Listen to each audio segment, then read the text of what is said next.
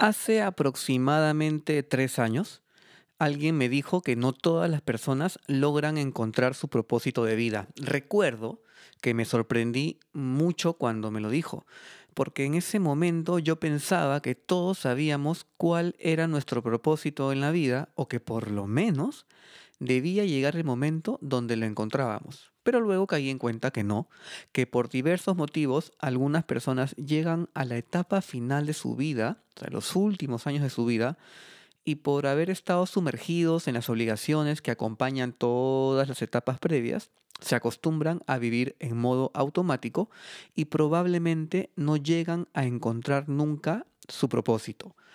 Hace tres años, cuando hablé con este amigo, me planteé eh, si sabía cuál era mi propósito y no recuerdo sinceramente si encontré una respuesta. Pero hoy, tres años después, y luego de una serie de situaciones que me permitieron ordenar mis ideas y reconocerme a través de ese proceso, puedo decir que llegué a la respuesta. Hoy, sí, hoy, tres años después. Porque en su momento nadie me dijo cómo encontrar mi propósito de vida.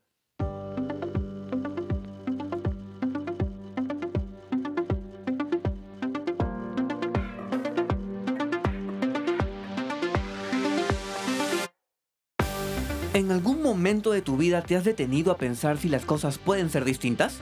¿Te has detenido a buscar nuevas opciones y ver la manera de recorrer nuevos caminos? ¿Qué tal si lo haces en este momento? Soy Marco Antonio Pareja y te doy la bienvenida a Nadie me dijo. Quiero decirte que hay muchas cosas que aún nadie te ha dicho y que si en algún momento las pensaste pero nada cambió, es tiempo de que las escuches de nuevo.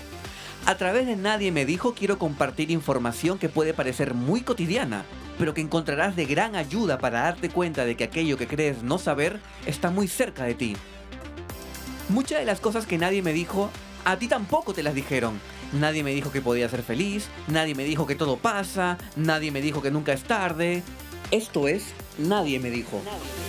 Sí, cuando cuando tuve esta conversación con este amigo, recuerdo que quedé con una sensación súper, súper eh, extraña. O sea, me quedé con la sensación de no entender cómo una persona puede vivir su vida sin tener en cuenta a qué ha venido a ella, ¿no? O sea, sin una misión, sin un objetivo que vaya más allá de, por ejemplo, crecer profesionalmente, crecer eh, como persona, tener éxito, nuevamente digo, con el concepto particular y bastante relativo de lo que es el éxito para cada persona en el mundo.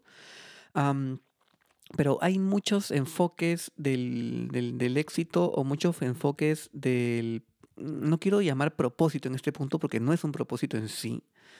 Para mí voy a explicar qué es el propósito en unos segundos. Pero me costó muchísimo entender. Es más, me acuerdo que sentí como que, qué pena. O sea, qué, qué pena que, que sentí una sensación profunda, no, no de tristeza, pero sí de, de pena, pues, ¿no? De pena, sí. Eh, es como que, como alguien se levanta todos los días sin ganas de, querer iniciar su día, que es lo que en su momento, y por muchos años, confieso, me pasó. Eh, a ver, yo salgo del colegio, y de hecho, antes de salir del colegio también trabajé en una empresa de comida rápida, lo común a esa edad, y eso que no era tan común trabajar siendo menor de edad, pero bueno. Salgo del colegio y me dedico enteramente a trabajar porque mi familia, mis padres no podían pagarme la educación superior, o sea, no podían pagarme un instituto, no podían pagarme una universidad. Y mm, por más intenciones que, que, tuvieran y por más que lo intentaron una vez, al final mis estudios quedaron truncos, yo seguía trabajando, o sea, yo me dediqué netamente a trabajar desde que salí del colegio prácticamente. Y en ese momento, o sea, en alguno de esos años en los cuales me he dedicado a trabajar, particularmente en una etapa larga de aproximadamente unos seis años, recuerdo haber trabajado en bancos. ¿no? Tuve dos años en un banco X y cuatro años después de ese banco X eh, en un banco Y. Seis años trabajando en banco. Y recuerdo que en los últimos años, eh, no sé si los últimos dos, tres años, yo eh, me encontraba sumamente infeliz. e, e insatisfecho con mi vida. Para mí era súper complicado despertarme un lunes, no tenía ganas de ir a trabajar, eh, no quería que llegue el domingo, no quería que llegue el domingo por la noche. la típica sensación que cuando inicias tu semana, por ejemplo, estás pensando en el viernes a las 6 de la tarde para salir de la oficina. O estás esperando que pasen 11 meses, 12 meses, ¿no? Para que salir de vacaciones y una vez que sales de vacaciones te das cuenta que no quieres regresar al trabajo, súper desmotivado. Ya en el trabajo yo me acuerdo que quería que pasen las horas. Olvídense, fue una etapa eh, larga en la cual yo estaba tranquilo a nivel económico, ya había iniciado en los últimos años de, esa etapa de banco, o sea, trabajando en bancos, recuerdo que por haber sido el 2006, 2007, ya había comenzado mis estudios universitarios, que en ese momento yo me los, los costeaba. Bueno, me los costeé por un buen tiempo, de hecho. recuerdo que era sumamente infeliz. aunque el término infeliz suene fuerte, es eso, es, no sentía felicidad, no era un hombre feliz. Eso se reflejaba en muchos aspectos de mi vida, en el aspecto físico, en el aspecto de mis costumbres, de mis hábitos alimenticios, hábitos de, entretenimiento, por decirlo menos y no entrar muy profundamente en ese aspecto en este punto y en este episodio del podcast. Este, tenía la vida súper desordenada. De verdad, yo trabajaba para tener un sueldo a fin de mes, para pagar mis cuentas, para pagar mis servicios, para pagar la universidad y se acabó el asunto. Y de eso ya han pasado bastantes años, ¿no? Eh, a ver, unos 13 años, 14 años. Y yo he encontrado mi propósito de vida muchos años después. Muchos, muchos años. Este podcast está siendo grabado el primero de julio del 2021. O sea, va a salir mañana viernes. Y estando en el 2021, yo atrevería, me atrevería a decir, como dije en, el, en, el, en, el, en la introducción del episodio, que encontré mi propósito de vida hace dos años, probablemente, si no es de repente un poquito antes, o un poquito después, mejor dicho. E igual, ya pasados mis 30, seguí en algunos trabajos que de verdad no me gustaba ir a trabajar. No era feliz, no me gustaba lidiar con las personas que tenía que lidiar, no con mi equipo, mi equipo de trabajo siempre fue el equipo. Era, es más, era el grupo de personas eh, que me motivaba a ir a trabajar. ¿No? O sea, era por mi equipo, ¿no? Por, por su bienestar, más que por mi motivación. No sé si he hablado en anteriores episodios de la motivación, pero ahorita que he mencionado la palabra me, me dan ganas de profundizar un ratito en el tema. Para que exista la motivación debe haber, debe haber un motivo. El motivo es el efecto de la causa, ¿no? Causa, motivación, efecto, motivo. O mejor dicho, perdóneme, perdóneme causa, motivo, el efecto es la motivación. Para que exista la motivación en un ser humano, se requiere el siguiente proceso. Activar el comportamiento, dirigir el comportamiento y mantener el comportamiento hacia un objetivo en particular. Esos tres componentes tiene la motivación, que te activa el comportamiento. En pocas palabras, la motivación está directamente relacionada al comportamiento humano, no hay motivación que, no es, que no, en, la, en la cual no haya un comportamiento, aunque no sea el comportamiento visible para otras personas, porque puede ser básicamente un tema de intención, ¿no? O sea, un no comportamiento físico, pero existe comportamiento o conducta. Entonces, retomando, la motivación tiene, tiene, está estrechamente relacionada con el comportamiento. Entonces, eh, la motivación debe haber una acción, ¿cierto? Para lograr el objetivo, una serie de acciones para lograr el objetivo. Y hablamos de motivación, vuelvo a repetir, ya para salir de este punto, cuando activas el comportamiento hacia algo, cuando diriges el comportamiento hacia ese algo y cuando mantienes el comportamiento hacia ese algo hasta que el objetivo se cumpla y satisfaciste tus necesidades, tu motivación. terminó lo que te despertaba, activaba y mantenía el comportamiento. Entonces, yo me sentía muy desmotivado en muchos puntos y me sentía motivado por otros. Pero mm, esos, esos, esos motivos o motivaciones que yo tenía no eran mi propósito de vida, eran netamente cumplir como objetivos que yo sentía en ese momento que eran necesarios cumplir, como por ejemplo terminar la carrera universitaria.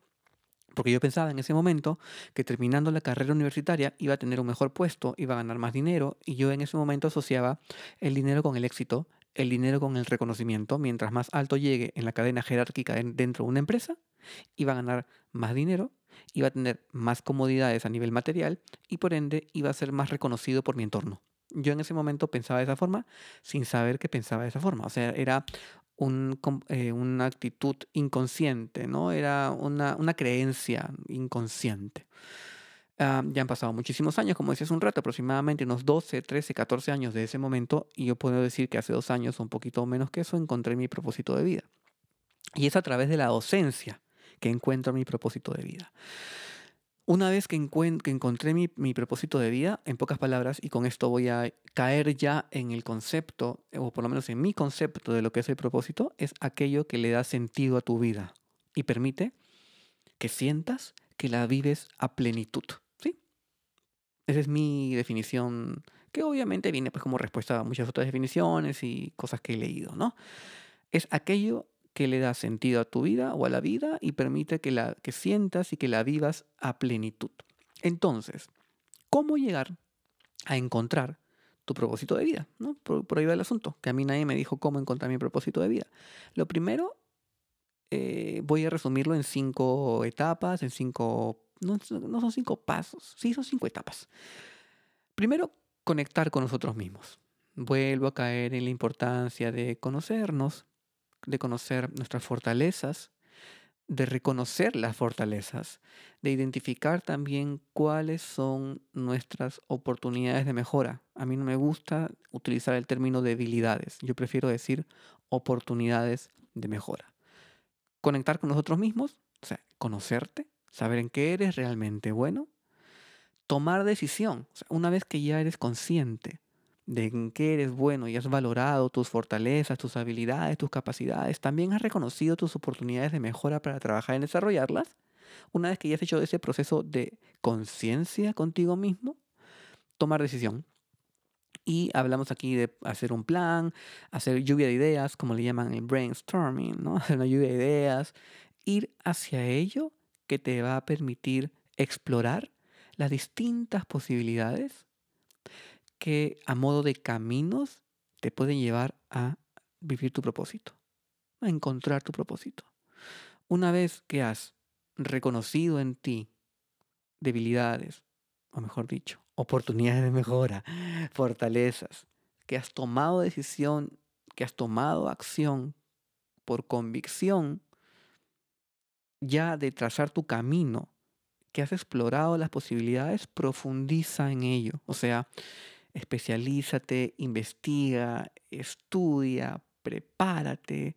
Para mí no hay nada más enriquecedor que el conocimiento, ¿ok? Profundiza, aprende. Y una vez que ya has hecho todo este proceso interno, de acción para hacer, como me gusta decir, que las piezas del dominó caigan una tras otra, conectar con otros. Recuerden que los seres humanos no obtenemos nuestros logros solamente por las ganas, solamente porque tenemos talento o porque tenemos ciertas capacidades identificadas, desarrolladas y que podemos aplicar. Somos seres interdependientes. Eso quiere decir que necesitamos, aunque creas que no, necesitamos de otras personas para poder lograr nuestros objetivos. Es importante conectar con otros. Pero aquí no solamente acaba el término de propósito, por lo menos desde mi punto de vista y como yo vivo mi propósito día a día. Más adelante voy a hablar, voy a hablar de, de, una herramienta que me gusta mucho, que es, la, que es el Ikigai. ¿sí? Pero una algo rapidito para, digamos, dar preámbulo a esto del Ikigai es qué es lo que le hace falta al mundo, qué es lo que le hace falta al entorno que tú tienes luego de haber hecho todo el proceso que, he ido mencionando a lo largo del episodio de este podcast, ¿sí? Luego de todo ese proceso, ¿qué haces con toda esa información para los demás? ¿Qué le falta al mundo que tú puedes darle al mundo? ¿Qué le falta al entorno que tú puedes dar al entorno para enriquecer el mundo de otras personas, para enriquecer el entorno, ¿no? Para enriquecer, y no me refiero a económicamente. Puede ser en cuanto a conocimiento, puede ser en cuanto a autoconfianza, brindar herramientas. Entonces nos damos cuenta que o por lo menos lo que se espera es que nos demos cuenta que desde nuestro propósito y una vez que lo hemos encontrado, podemos hacer bien también, no solamente a nosotros mismos, que es obviamente parte importante del proceso, sino también hacer bien a otras personas. ¿sí? El propósito es todo aquello que te hace levantarte por las mañanas con ganas de querer sumergirte en esas tareas, sumergirte en esas actividades. Puede ser tu trabajo, perfecto, pero lo haces con todo el disfrute del mundo, con todo el goce del mundo. Para mí mi propósito, por, por ejemplo, enfocado en la docencia, es saber que estoy dándole información a mis alumnos que los va a llenar y que les va a servir para su vida entera. Puede sonar muy ostentoso de repente, pero yo resumo mi trabajo de esa forma.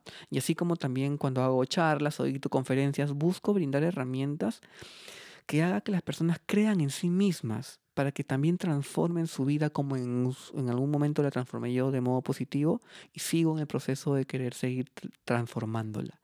El propósito es aquello que te hace brillar los ojos. El propósito es aquello que te hace dudar. El propósito es aquello que te hace temblar las piernas, porque nada que es fácil no te hace temblar las piernas. El propósito es eso que yo espero que tú, si no lo has encontrado, lo encuentres pronto para tu felicidad y lo más importante también, para que te des cuenta que a través de ti puedes hacer a otras personas más felices. Este podcast está disponible en Spotify, YouTube, Apple Podcast y Google Podcast. Compártelo con las personas que más quieres, les puede ser de mucha ayuda. Te recomiendo que lo sigas en redes sociales. Está en Instagram, Facebook y Twitter. Encontrarás más información que te será muy útil. Gracias por escuchar Nadie me dijo. Nadie me dijo.